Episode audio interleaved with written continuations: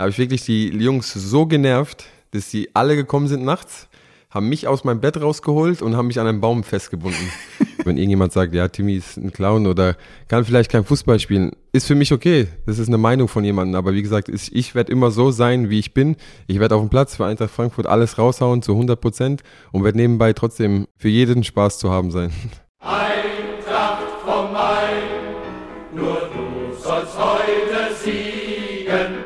Eintracht vom Main, der Podcast für alle Eintracht-Fans, die mehr wissen wollen über unseren Verein, seine Geschichte und sein Umfeld. Wir freuen uns, Canton als Audiopartner für den Podcast gewonnen zu haben. Canton ist der größte deutsche Lautsprecherhersteller für hochwertige Hi-Fi, Multiroom und Heimkinosysteme mit eigener Produktion im Taunus. Bruder, schlag. Hier sind wir wieder mit einer neuen Folge von Eintracht vom Main, dem offiziellen Podcast von Eintracht Frankfurt. Schön, dass ihr wieder mit dabei seid und falls noch nicht geschehen, abonniert diesen Podcast, sagt weiter, was wir für tolle Gesprächspartner haben. Zum Beispiel heute den, wie Martin Hinteregger es formuliert hat, der Kapitän der Kabine. Herzlich willkommen, Timmy Chandler. Hallo, hallo. Timmy, schön, dass du da bist.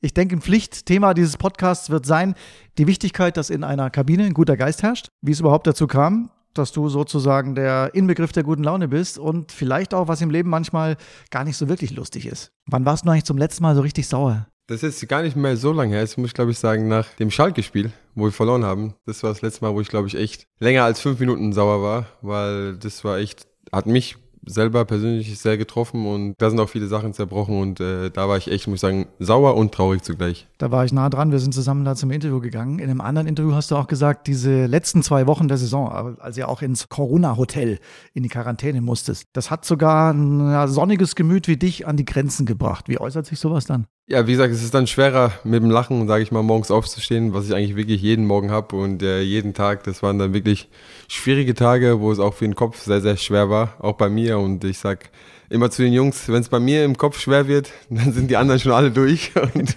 deswegen muss ich sagen, das war wirklich eine schwierigere Zeit gewesen. Und wer baut dich dann auf? Ich muss sagen, jetzt meistens zu Hause, wenn ich zu Hause anrufe, meine zwei Frauen, die sind dann immer ziemlich gut darin, mich wieder zum Lachen zu bringen. Weil normal bist ja du ja derjenige, der anderen ein gutes Gefühl gibt, äh, die Leute mitnimmt. Warum ist dir das eigentlich wichtig? Ja, weil mir das wirklich wichtig ist, dass wirklich alle Leute erstmal immer die neuen Spieler sehr gut hier ankommen, sehr gut aufgenommen werden und dass bei uns einfach eine offene Art herrscht, dass jeder wirklich seinen Job, den wir wirklich haben, einfach liebt und es zu schätzen weiß und es wirklich einfach für mich sehr, sehr wichtig ist, auch jeden Tag Spaß daran hat. War das schon immer so? Also auch in der Schule beispielsweise? Ja, in der Schule auch. Da war es meistens dann am Ende natürlich nicht so gut, weil ich immer sehr viel geredet habe und sehr viel Spaß hatte. Aber sonst war ich wirklich immer so eine Person. Ich versuche einfach wirklich jeden Tag so zu genießen, jeden Tag mit dem Lachen zu beginnen und auch so einzuschlafen mit dem Grinsen sozusagen, weil es viel wichtig ist. Wir haben nur ein Leben, das sollen wir wirklich genießen und da es gibt wirklich viele schlimme Dinge, die auf der Welt passieren. Deswegen versucht selber einfach immer glücklich zu sein und auch wirklich versuchen, das Beste rauszuholen. Ich komme aufs Aktuelle zurück. Also Hinti hat gesagt, du bist der Kapitän der Kabine. Seppelrode, Makoto Hasebe und äh, Martin Hinteregger sind auf dem Platz. Für dich eine logische Wahl des Trainers? Ja, das auf jeden Fall. Wie gesagt, man auch sieht, äh, auch die Station, die Seppel vor allem auch schon hatte, wirklich auch mit seiner Erfahrung. Man weiß, dass er immer 100 Prozent, wenn er auf dem Platz ist, da reinhaut. Ich denke deswegen auch öfters mal ein Training aussetzen muss, weil er jeden Zweikampf mit 100 Prozent bestreitet. Der hat die Position auch dafür in der Mitte und mit Hinti von hinten auf jeden Fall. Und Makoto ist da eher, sag ich mal so, der Gemächliche, der das dann mit Ruhe auch äh, viele Sachen bespricht und absolut die richtige Wahl vom Trainer. Und jetzt im neuen Proficamp habt ihr die neue Kabine bezogen.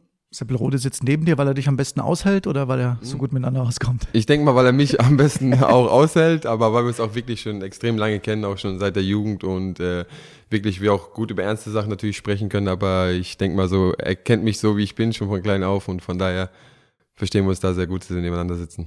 Der Ichi Kamada hat mal gesagt, der Timmy Chandler ist ständig am Reden, ich brauche auch mal irgendwie meine Ruhe. Muss man mit ihm Mitleid haben? Mitleid nicht. Ich glaube, er hat, er hat die Sekunden gefunden, wo er sich Ruhe nimmt und es gibt genug Räume jetzt bei uns im neuen Campus, wo er sich auch verstecken kann und meine Stimme nicht hört. Deswegen, aber deswegen, ich muss ja immer dafür sorgen, dass der IT auch wach ist. es gibt ja unsere Rubrik Eagles 11, die hast du ja schon öfter mal in anderen Formaten bei uns beantwortet. Ich würde sie mal vielleicht ein bisschen ähm, einfach mit anderen Fragen versehen. Was war der beste Trash-Talk auf dem Platz? wo der Gegner auch mal fassungslos war, dass du dich erinnerst. Bitte jugendfrei. ja, das ist für mich auch schwer zu sagen, weil ich muss wirklich sagen, ich rede auch auf dem Spielfeld sehr, sehr viel, auch mit meinen Gegenspielern, vor allem bei Standardsituationen und versucht irgendwie jede Sekunde irgendwie abzulenken. Aber ich da jetzt wirklich was habe, das kommt dann einfach in der Sekunde irgendwann immer alles so raus, wo ich auch schnell vergesse. Aber wie gesagt, das mache ich sehr, sehr gerne auch während dem Spiel. Und ist auch witzig, wenn man einen Ex-Mitspieler trifft und mit denen den Trash-Talk auf Spiel hatte. Und äh, nee, auf jeden Fall, das ist, gibt's sehr gute Gespräche, aber es geht nicht alles immer so nach außen. Wer schafft es bei dir, das letzte Wort zu haben? das sind alle Frauen bei mir zu Hause, glaube ich. Also meine Mutter ganz zu Hause und meine zwei Frauen jetzt gerade zu Hause. Was ist der größte Blödsinn, den du als Profi veranstaltet hast? Ah, da gab es schon viele Streiche bis zum Bett auf dem Balkon rausstellen oder die Zimmertür im Hotel komplett zutapen, damit die nicht mehr so da rauskommen. Also da gab es schon sehr, sehr viele Streiche und ich glaube, es waren auch noch nicht die letzten. Es gibt nur zurzeit leider kein Trainingslager mehr. Der beste Moment mit einem Schiedsrichter. Der beste Moment, das war einmal mit Dennis Eitikin. Muss ich sagen, da erinnere ich mich noch dran. Da hat er sogar mit mir, wollte er um irgendwas wetten. Ich glaube, um irgendein, irgendwas Teures, sage ich mal so. Und äh, da haben wir um eine Strafstoßsituation haben wir gestritten, weil ich gesagt habe, es war hundertprozentig Hand und er hat gemeint, nee, war keine Hand. Und da habe ich gesagt, ja, okay, dann schauen wir später nochmal genau an. Wer dann recht hatte, muss dem anderen was spendieren. Mit den Schiris in Deutschland, muss ich sagen, bin ich auch wirklich sehr, sehr gut. Da haben wir auch immer sehr gute Unterhaltung. In welchen Momenten schüttelst du den Kopf selbst über dich? Ja, manchmal, da kommen auch Sachen aus mir rausgeschossen, schon ganz früh morgens oder so, da denke ich mir auch, da, Timmy, wie hast du jetzt die Kraft dafür, das zu reden? Und dann sehe ich auch oft Gesichter, die sich denken so, wie kannst du jetzt gerade so laut sein um die Uhrzeit? das ist, äh, das gibt's schon oft in der Woche, sage ich mal so, wo ich so denke, oh Timmy, was stimmt jetzt gerade wieder nicht mit dir?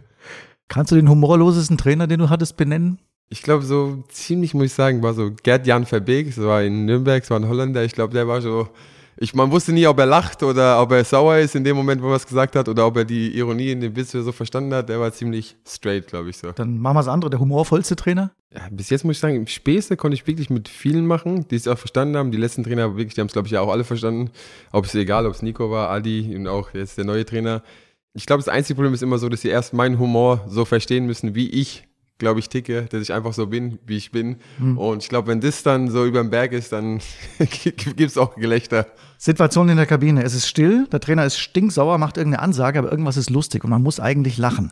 Äh, was machst du, um nicht lachen zu müssen? Immer auf den Boden gucken. Das mache ich immer. Ich kann auch nicht die Augen zumachen. Ich muss immer einfach auf den Boden gucken und muss in mich hineinlachen, weil die Grube, die geht sehr schnell hoch bei mir und dann werden die anderen, glaube ich, auch nicht mehr zu halten sein. Mal was anderes. Was war eigentlich so das Emotionalste, was du in so einer Kabine erlebt hast?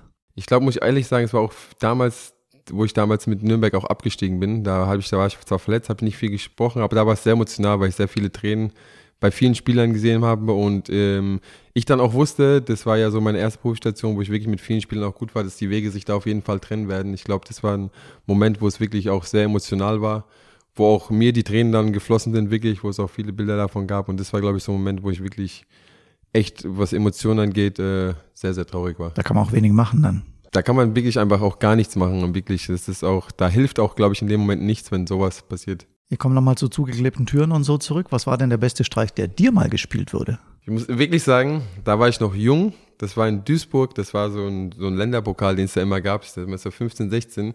Da habe ich wirklich die Jungs so genervt, dass sie alle gekommen sind nachts, haben mich aus meinem Bett rausgeholt und haben mich an einem Baum festgebunden. Und das war eine Geschichte, da habe ich gesagt, okay, jetzt war es, hast du es zu weit getrieben, aber ich glaube, das könnte mich wirklich jeden Moment wieder erwarten. Aber wie gesagt, ich bin vorbereitet. Wie lange warst du dann im Baum? Ja, nicht so lange. Mich hat dann irgendwann jemand losgemacht, aber das war so eine Situation, wo ich wirklich nichts machen konnte, weil ich wirklich alle so lange genervt habe, bis alle sauer auf mich waren. Tut dir umgekehrt irgendwas leid, was du mal mit Mitmenschen verursacht hast? Leid nicht. Ich muss wirklich sagen, bei mir gibt es auch Grenzen, wo ich sage, äh, okay, da ist äh, wirklich Stopp, wenn es um sowas geht. Und äh, wie gesagt, ich weiß, wie weit ich mit meinem Humor gehen kann. Und ich weiß vor allem auch bei wem. Und ich bin sehr, sehr humorvoll, aber es gibt auch Grenzen, wo ich sagen kann, okay, Dimi, das äh, behältst du jetzt für dich, weil sowas ist dann auch nicht mehr so lustig. Also immer Respekt ist. Wichtig. Das ist ja. das Wichtigste, das Allerwichtigste auf jeden Fall. Wenn wir jetzt unsere Mannschaft so anschauen, wir haben über die Kapitäne gesprochen, auch über Leute, ja, Spieler wie dich oder auch Kevin Trapp, also eine wirklich gute Achse an erfahrenen Spielern.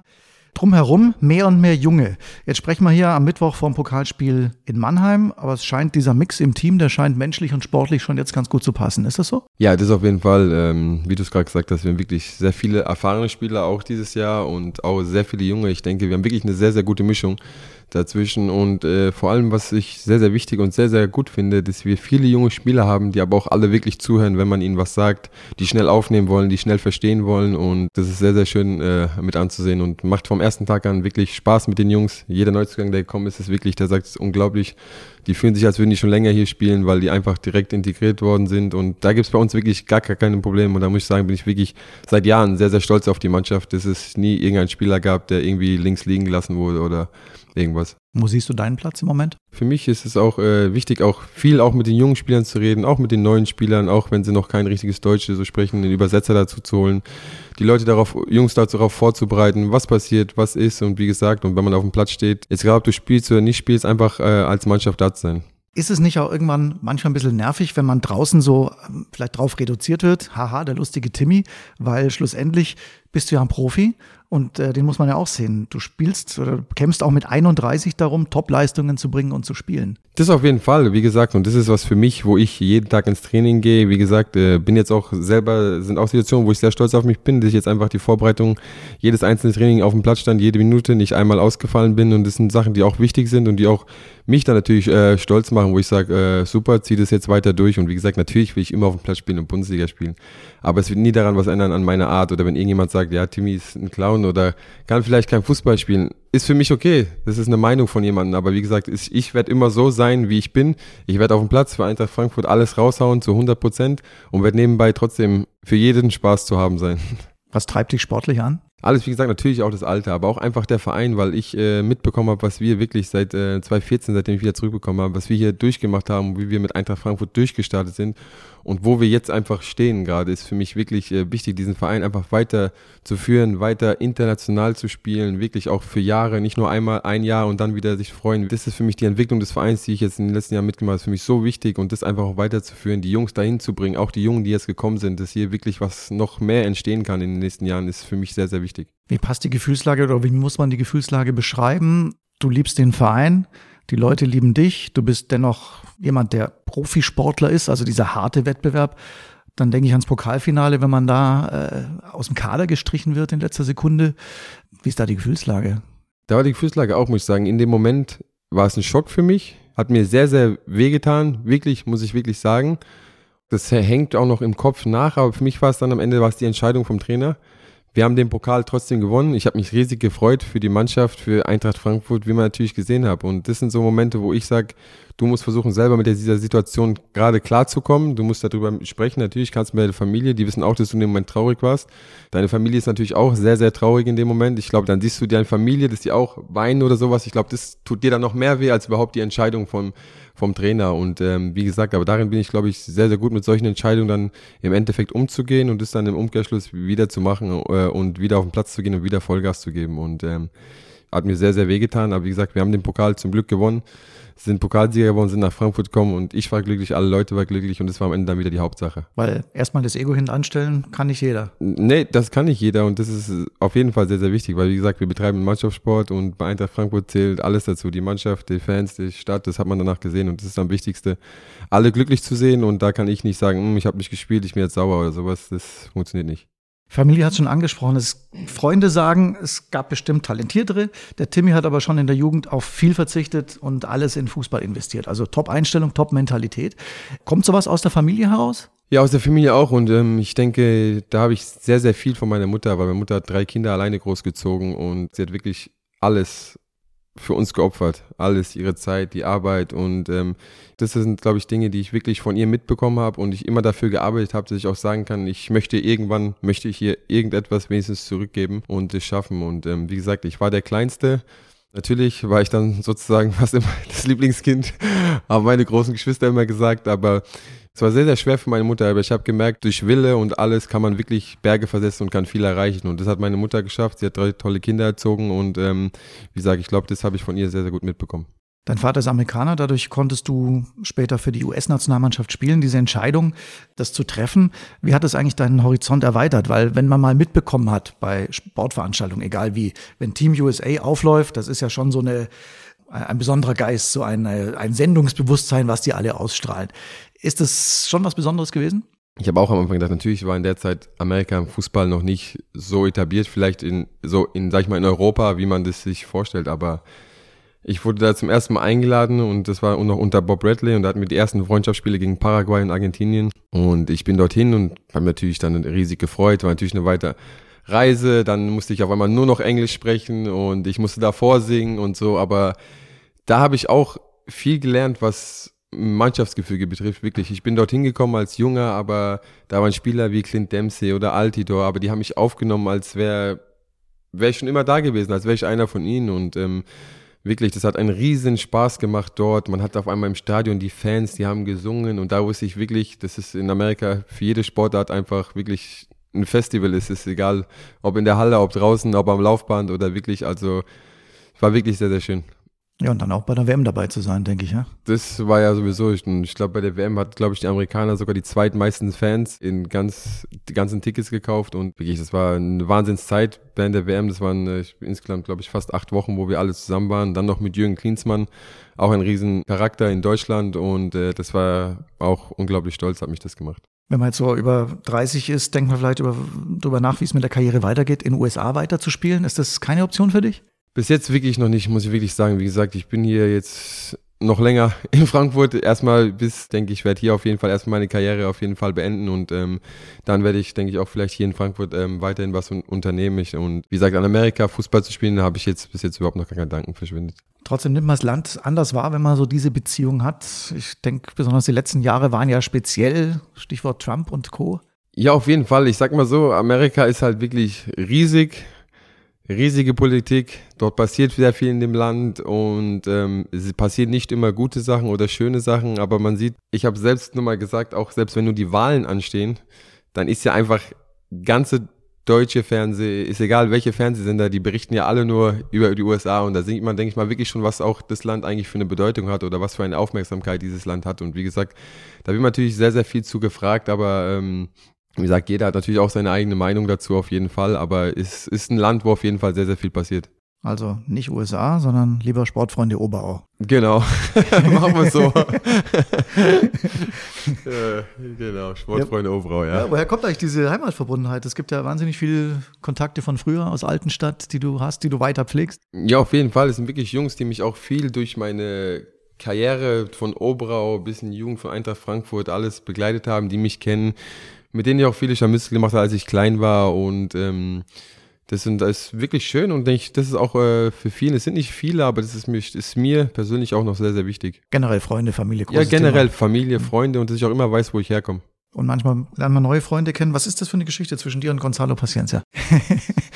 wirklich ist, ist bei mir ist es ja wirklich so, man muss immer so, man, ich denke immer so, man kann mit mir oder man kann halt wirklich gar nicht mit mir oder mich nicht verstehen. Aber bei Gonzalo war es so, er ist hierher gekommen, er konnte überhaupt gar kein Deutsch.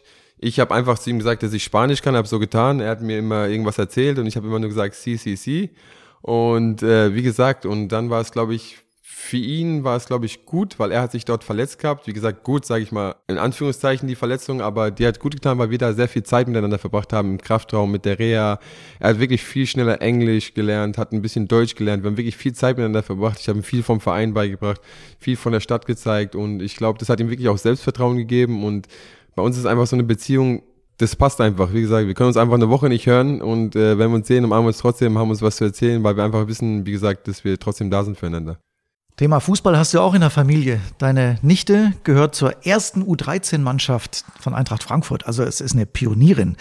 Ist schon lustig, dass sie dann Geschichte wiederholt, oder? Du bist fast mit, bis mit zwölf zur Eintracht gekommen. Genau, ich bin mit zwölf zur Eintracht. Jetzt ist meine Nichte U13 bei den Mädchen und mein kleiner Neffe ist jetzt auch in der U7, U8, wo die gemischt sind, ein bisschen spielt er jetzt auch mit bei Eintracht Frankfurt, ja. Macht dich stolz? Macht mich sehr, sehr stolz. Wie gesagt, weiteren Chandlers vertreten bei Eintracht Frankfurt. Vor allem noch mein kleiner Neffe, der sieht noch genauso aus wie ich. und da hat man gedacht, der kleine Timmy rennt jetzt wieder am Riederwald rum. Aber wie gesagt, sowas macht mich sehr, sehr stolz. Jetzt gerade das zu sehen, hat er einfach wirklich riesen Spaß, vor allem wenn er das Trikot trägt. Und ist wirklich toll, die zwei dort spielen zu sehen. Ja, und sie kann jetzt sozusagen dann auch bis oben spielen, da wir die Frauenmannschaft auch hier haben. Das ist noch, noch viel wichtiger, denke ich. Gab es äh, noch nicht, deswegen mussten wir ein bisschen warten, bis sie dort mitmachen konnte. Aber jetzt freut es mich und sie kann dort auch ihren Weg gehen. Und wie kritisch ist der Onkel? Ich muss sagen, bei den zwei bin ich noch nicht so kritisch. Für mich ist es wirklich wichtig, das erkläre ich Ihnen jedes Mal, weil ähm, meine Nichte, die ist schon etwas, die versteht das schon mehr, dass ich ihr einfach sage, sie soll Spaß haben, sie soll dort spielen. Und ich muss sagen, wenn ich zu meinem Neffe zum Training oder zum Spiel gehe, sage ich ihm vorher nie Bescheid Weil immer, wenn ich komme, ist er der Nervöseste, der auf dem Feld rumläuft, weil er immer denkt, er muss dem Onkel was beweisen. Aber wie gesagt, ich will wirklich einfach, dass sie gerade Spaß haben. Die sind noch so jung, die sollen das genießen, dort zu spielen und äh, so lange wie möglich auf jeden Fall. Und äh, dann schaut man, was passiert. Hättest du mal Lust, Kinder zu trainieren? Ja, das auf jeden Fall. Es wird mir auf jeden Fall riesen Spaß machen. Auch mal Kinder zu trainieren, habe ich jetzt auch schon ein paar Mal, auch wo meine Nichte und Neffen noch in Oberau gespielt haben, bin ich auch ab und zu vorbei und habe die mal im Training da ein bisschen unterstützt, habe da mitgemacht. Wie gesagt, das macht mir auch riesen Spaß. Bist du auch Kapitän des Kids Club, also du hast auch immer gute Worte für Nachwuchs generell. Bist ja nicht nur familiär, sondern auch sozial engagiert. Weil? Warum ist das alles wichtig? Aber mir das wirklich wichtig ist, Kinder sind mir wichtig. Wie man, dass ich einfach sehe, wie die Kinder aufwachsen, das mit den Reden und äh, wie sich unterhalten und einfach Kinder lachen zu sehen, das macht mich einfach auch glücklich und ich weiß nicht wieso, aber dafür habe ich wirklich eine Riesenader, wirklich. Ich glaube, ich könnte Kinder, eine Gruppe mit 50 Kindern könnte ich, glaube ich, alleine trainieren. Ich glaube, das wird auch noch gut gehen, weil ich das einfach wirklich sehr, sehr gerne mache und vor allem mit viel Herz und Liebe äh, so etwas mache und das habe ich, glaube ich, einfach so drin. Weil du gesagt hast, immer Spaß haben. Irgendwann macht es ja dann Klick und dann wird es ernst. Wie war das bei dir? Wann hast du das gemerkt? Ich kann noch weiterkommen? Das für mich, sag ich mal so, ist immer so eine Floskel. Jeder sagt zu mir, ja, als ich vier, fünf war, kann ich sagen, ich wollte Fußballprofi werden. Ja, kann ich sagen. Aber ich wusste nicht mit vier, fünf, was ein Fußballprofi ist. Das mhm. ist für mich immer so ein Ding, wo ich sage, ja, okay, du sagst, ich wollte das werden mit vier oder fünf, okay. Ich wollte auch mit vier oder fünf Polizist werden und als ich zehn war, habe ich nie wieder daran gedacht. Also denke so, es kam so U14, U15, wo es dann wirklich um Spiele geht gegen andere Mannschaften, gegen andere Bundesligisten. Das war süddeutsche Meisterschaften. Da merkst du, okay, jetzt geht's wirklich so da werden noch mal ein paar Spieler dann aussortiert und da denkst du wirklich, okay, jetzt sind so die Punkte, wo du wirklich entscheidest, so geht dein Weg weiter dann U17, U19, wo du denkst, hm, da musst du wirklich jetzt ranhalten, dann siehst du, dein Weg geht weiter oder es geht nicht mehr weiter. Und das sind so Dinge, wo du dann, glaube ich, ein bisschen Klick machen musst, auf jeden Fall. Aber für mich ist trotzdem wichtig, auch wenn es Klick macht, trotzdem nicht die Lockerheit und den Spaß zu verlieren. Weil ich denke, wenn du verkrampfst, verlierst du viel mehr, als wenn du mit Spaß an die Sache dran gehst. Und du musstest wahrscheinlich auch noch deine Position finden. Ich glaube, im Nachwuchs warst du eher Offensivspieler. Ja, im Nachwuchs war ich Offensivspieler, auch Sechser, aber da habe ich oft links außen, rechts außen gespielt. Und das sind natürlich auch so Dinge. Aber ich denke, das auch für mich war es immer, dass ich wirklich sehr, sehr flexibel war, schon in der Jugend und wie heute noch, denke ich, dass es auch immer eine sehr, sehr gute, denke ich mal, für mich selber war. Und trotzdem war der Weg nach oben dann verbaut. Es gab hier, glaube ich, keine U23. Dann bist du nach Nürnberg? Ja, es gab hier erst eine U23, da habe ich auch länger gespielt. Und dann war ich hier auch noch bei den Profis, bei Funkel und bei Skibbe, habe ich auch trainiert, saß auch fünf, sechs Mal auf der Bank bei Pokal- und Bundesligaspielen. Aber es gab halt keine Möglichkeit, in dem Profifußball richtig Fuß zu fassen. Und da habe ich hier einfach meinen Vertrag am Leistungszentrum Riederwald aufgelöst und habe gesagt, ich muss mir eine andere Option suchen, wie es weitergeht. Und dann hat es mich dort nach Nürnberg verschlagen.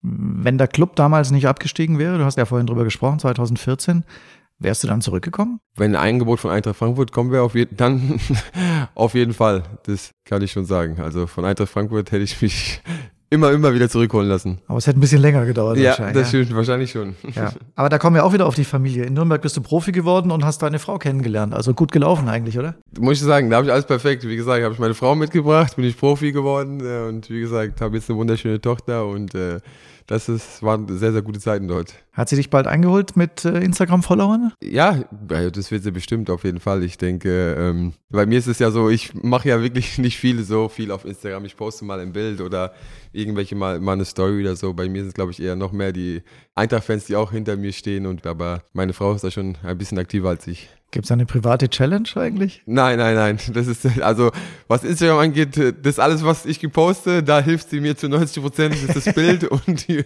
Unterschrift nach etwas aussieht. Wie gesagt, da kommt nicht viel von mir. Ihr zeigt ja wirklich auch sehr gern euer familiäres Glück. Warum ist euch das wichtig? Es gibt wirklich viele schöne Momente. Man kann nicht alles auffassen, aber wo wir wirklich auch zeigen, das ist, dass wir das einfach auch mit den Leuten auch teilen wollen. Wie gesagt, wir sind auch ganz normale Leute. Das wollen wir auch einfach nur vermitteln damit und dass wir einfach auch ein schönes Leben haben, dass wir wirklich auch stolz sind. Und ich denke, ab und zu zu teilen macht das wirklich auch sehr, sehr viel Spaß und finde ich auch schön. Hast du trotzdem auch unangenehme Erfahrungen gemacht mit sozialen Medien? Ja, unangenehme, was solche Sachen angeht, wirklich auf jeden Fall. Da gibt es natürlich schon viele, sag ich mal, Beleidigungen oder andere böse Kommentare, muss ich sagen, wo ich schon mitgemacht habe, aber das gehört leider, sage ich auch immer zu meiner Frau, sie ist da auch, gibt es da auch viele natürlich ähm, Sachen, die bei ihr kommentiert werden, aber ich sage, das ist leider, öffentliche Leben, habe ich gesagt, das gehört leider dazu. Und man muss natürlich auch sehr, sehr stark sein, um da immer alles an sich abprallen zu lassen. Das kann ich zum Glück wirklich sehr, sehr gut. Und äh, es gibt natürlich Sachen, die auch manchmal unter die Gürtellinie gehen. Sind das ja, normal? Was ist normal? Normale Beleidigungen oder ist da auch viel Rassismus dabei? Hast du da viel erleben müssen? Rassismus natürlich auch, aber das ist für mich sowieso, das Rassismus gebe ich überhaupt gar keine Fläche, gebe ich auch gar keine Kommentare zu ab, weil den Leuten dann irgendeine Fläche zu geben, ist für mich einfach sinnfrei. Und für mich sind eher schlimmere Kommentare, wenn es, sage ich mal, so Richtung Familie oder irgend solche Dinge, Richtung Kinder, das sind Dinge, wo ich dann äh, auch mal lieber schlucken muss, wo ich dann auch gerne was zurückschreiben würde, aber wie gesagt, sowas ist dann immer nur wie nochmal Öl in ein Feuer oder sowas reinzugießen, das mache ich dann auch nicht. Das schlucke ich dann lieber runter, bin ein bisschen selber sauer und gut ist. Bist ein stabiler Mensch und vor allem scheint es auch ein zufriedener Mensch zu sein. Sehr, sehr zufrieden, muss ich wirklich sagen. Das ist was, was mich auszeichnet, was meine Frau sehr, sehr oft zu mir sagt. Sie sagt immer wirklich, du bist unglaublich, wie deine Art, wie du mit Sachen umgehst. Und ähm, wie gesagt, da bin ich selber sehr, sehr stolz drauf und äh, versuche euch solche Sachen einfach weiterzugeben. Das war so das Erste, was ich von dir mitgekriegt hat, äh, als Lockdown, Corona, beziehungsweise alle in Quarantäne, dass du deiner Tochter einen Spielplatz irgendwie gebaut hast zu Hause auf dem Balkon. Oder Ja, Rutsche ja. und so. Ja, genau, gab ich eine Rutsche mit dem Bällebad, alles gespielt. Das war für mich das Wichtigste natürlich, dass, dass sie Spaß hat, dass ich trotzdem auch irgendwie Müde kriege und ähm, wie gesagt, dass sie sehr, sehr viel Spaß hat, vor allem als kleines Kind, dass sie wirklich ein Kind bleibt und das auch lebt, ist für mich sehr, sehr wichtig. Es ist auch eine gute Lebenseinstellung, wenn man irgendwie aus schwierigen Situationen das Beste draus macht. Ja, das wollte ich gerade sagen. Das stimmt. In schwierigen Situationen das Beste draus zu machen, glaube ich, das ist immer am besten, ja. Das stimmt. Ich würde so zum Ende noch ähm, gerne oder wir würden gerne deine drei Eintracht-Momente oder drei wichtige Eintracht-Momente von dir hören. Was war für dich der schönste? Der schönste ist, da haben wir vorhin lange drüber gesprochen, auch wenn ich nicht im Kader war, aber trotzdem der schönste Moment war für mich äh, der Pokalsieg. Das muss man einfach wirklich sagen, weil ähm, sowas miterlebt zu haben, war für mich unfassbar. Wirklich, natürlich die Stimmung in Berlin im Stadion, die Feier danach war unglaublich, aber ich muss wirklich sagen, wo wir am Flughafen angekommen sind und hier durch die Stadt gefahren sind, kriege ich jetzt gerade wieder Gänsehaut. Das war für mich, als ich gesehen habe, wir fahren zurück und die Leute stehen von der Autobahn bis zum Römer einfach kommt. Also sowas habe ich noch nie miterlebt, werde ich auch niemals vergessen. Und wie gesagt, das werde, glaube ich, das erste Video sein, was ich meiner Tochter zeigen werde, irgendwann, wenn sie wirklich versteht, was es heißt. Das war wirklich für mich unglaublich. Schön. Fällt mir fast schwer, dich auf den traurigsten Eintracht-Moment einzusprechen. Die Pokalniederlage das Jahr davor gegen Dortmund, die hat auch sehr, sehr wehgetan. Auf jeden Fall. Und auch ähm, Eintracht-Moment war für mich sehr, sehr traurig. Ähm, in der Saison, wo ich meine lange Verletzung hatte mit meinem Knorpelschaden, wo es Vorbereitung alles gut war und eine Woche vor Saisonstart ähm, hatte ich einen Knorpelschaden gehabt und dann habe ich die ganzen Europa League Spiele und so von der Tribüne verfolgt, war auch sehr, sehr stolz auf die Mannschaft. Es waren natürlich aber auch Momente, wo ich oft sehr traurig war, wo ich gedacht habe, da wird es jetzt auch gerne dabei sein. Haben wir dieses Jahr dann, oder? So sieht's aus. Gib uns doch deine erste Kindheitserinnerung an die Eintracht. Ich meine, klar, wenn du mit zwölf spielst, ist es oder dort spielst, aber gab es vorher schon irgendwie was? Ja, natürlich war ich hier schon mal im Stadion gewesen, vorher auch mit meinem Opa im Waldstadion. Das weiß ich noch. Ich glaube, das war, mich lügen, ich glaube, das war noch sogar ein Spiel gegen Union Berlin. Das weiß ich jetzt gar nicht mehr, welche Liga, aber das war, glaube ich, wo ich weiß ich noch, wo ich im Stadion, Waldstadion damals noch rumgelaufen bin.